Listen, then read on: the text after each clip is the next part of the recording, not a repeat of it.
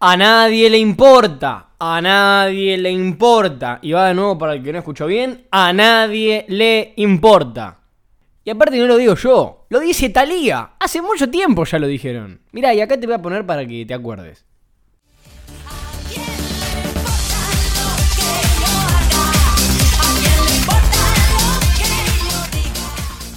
Y probablemente te recontrarrompió el tímpano, pero es la única forma de que entendamos que a nadie le importa lo que hagamos. ¿Y por qué digo esto? Porque hay que entender, ¿no? ¿Por qué lo digo? Si no, cualquier cosa. En Argentina le estamos pasando muy mal. Te lo voy a resumir para que se entienda, por si me estás escuchando en otro país. Que ya son 28 países, así que no sé dónde estás escuchando esto. Pero en Argentina la situación está medianamente mal, va a ir peor, no es para alarmar a nadie, pero hay que ser resiliente, por más que tengamos esperanzas, por lo cual hay un factor que se está presentando en la, cabeza de muchas personas, incluida en la mía, no hay que mentir tampoco, incluida en la mía, que es emigrar del país, irse del país. No lo digo solo para Argentina, porque si estás escuchando esto de otro país, probablemente con la situación actual digas, bueno, me quiero ir a otro lugar, o tomes una decisión particularmente diferente, que, que tenga que ver con una decisión personal, una decisión importante, por decirlo así, ¿no? Una decisión importante, o sea, una decisión con todas las letras. ¿Qué es una decisión importante? Y algo que te cuesta decidir, claramente. La que no te cuesta decir no es importante. Si te vas a bañar y. Bueno, te vas a bañar 9 y cuarto o 9 y 20 de la noche y está bien. No es importante, no es indiferente. Por lo cual, ¿qué sucede con esto? Me han escrito ya un par de personas a lo largo de este mes diciendo que sus planes era irse del país. Que sus planes era emigrar hacia otro lugar o vivir a otra ciudad directamente porque la ciudad en la que vivían era muy cara. Entiendo, perfectamente lo entiendo y lo comprendo. Y de verdad estoy de su lado, si lo quieren ver así. Pero ¿qué pasa? ¿Pero qué pasa? Automáticamente, el pensamiento que invadía su mente, el pensamiento que ellos tenían, que me lo comunicaron a mí, no es que yo fui telepático, me dijeron, Jerónimo, no me quiero ir del país por mi familia. Jerónimo, no me quiero ir del país porque mi familia me puede extrañar, porque yo soy importante para la familia, ¿qué voy a hacer? Estoy muy lejos. Y comprendí en esa secuencia de mensajes de estas diferentes personas, que fueron tres, tampoco que fueron 80, pero fueron tres personas que pusieron justamente, eh, dieron en el clavo, por así decirlo. El mensaje era el mismo, era, no me quiero ir por que mi familia me va a extrañar, si tengo que parafraseártelo. Y muchas veces tomamos este tipo de decisiones porque a la familia le puede molestar, a la familia le puede doler, a mi amigo le puede molestar, a mi novia le puede doler, a mi novio le puede molestar, a mi novia le puede doler. ¿Se entiende? Claro, cuando tomamos este tipo de decisiones basados en los demás, directamente, no le estamos basándose en nosotros, y estamos creyéndonos, y acá es lo importante, the most important eh, section in this podcast, el problema es que somos unos egocéntricos. Y no es del ego en el, lado lindo, ¿no? El, ego es hermoso y eso es lo que hace que crezca la humanidad. Pero eso será tema de otro episodio. Somos y nos convertimos automáticamente en personas hiper egocéntricas. Y cuando digo hiper egocéntricas es que pensamos que todo el mundo, que nuestra familia, nuestros amigos, nuestra pareja está pensando en nosotros. Y que le importamos mucho. Y que somos su sostén en la vida. Y no te digo que no me pasó.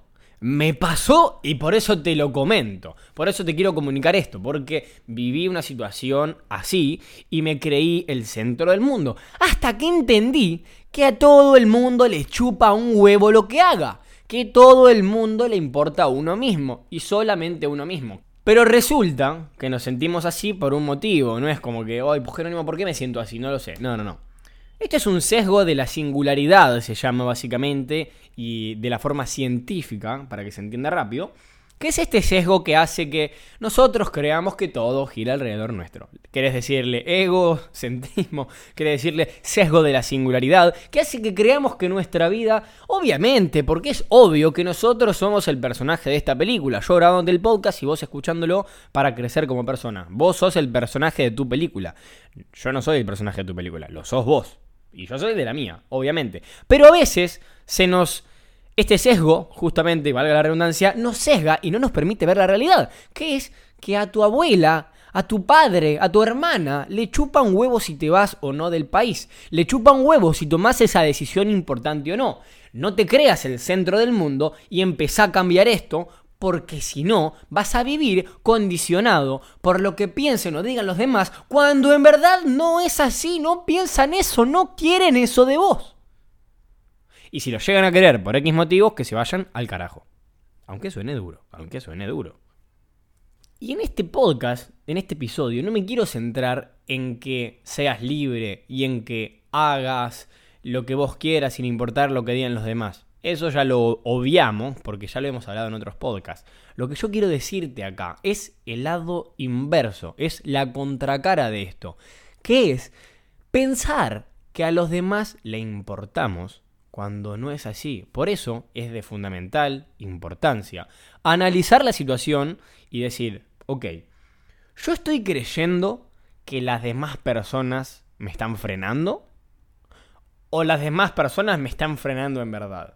Porque a veces pensamos que las demás personas nos están frenando y los que nos ponemos trabas somos nosotros mismos. ¿Por qué? Como hemos hablado en otros podcasts, por miedo al fracaso, por miedo al rechazo, por miedo a que las cosas salgan mal y no actuar. Miedo a actuar, miedo a fracasar, básicamente. Y ahí, bueno, te digo de paso que es un tema que tocamos mucho en nuestro ebook, que es un ebook corto para que lo puedas leer rápido y es completamente gratis. Es básicamente para dejar de procrastinar métodos, experiencias y, y obviamente, análisis profundos, científicos y prácticos y estrategias técnicas. Tampoco te voy a dar un sinónimo de, todas las palabras del mundo, pero para que dejes de procrastinar, son cosas que a mí me funcionaron mucho, que a Gonzalo también. Yo me considero una máquina de acción, así que eh, nada, te puede servir. Ahora, que haga todas las cosas bien, para nada, ni en pedo, nunca. Pero las hago, las tomo, las decisiones, las tomo bien. ¿Qué significa tomar bien una decisión? Tomarla rápido y adecuadamente. Ahora, yo en ningún momento estoy diciendo, y escuchá porque puede sonar un poco mal, que son todas buenas decisiones las que tomo, sino que tomo las decisiones de forma correcta, o sea, rápido y con, vale la redundancia, otra vez, decisión. Ah, bueno, pero ¿qué significa esto, Jerónimo? Entonces, ¿qué tengo que hacer? Lo primero es ir a adquirir el libro, que todavía no lo estamos dando, o sea, hoy es 21 de, a- de septiembre, día de la primavera en Argentina. Eh, no lo estamos dando hoy, pero probablemente la semana que viene sí, así que anda ahí a Instagram a poder activar las notificaciones para no perdértelo.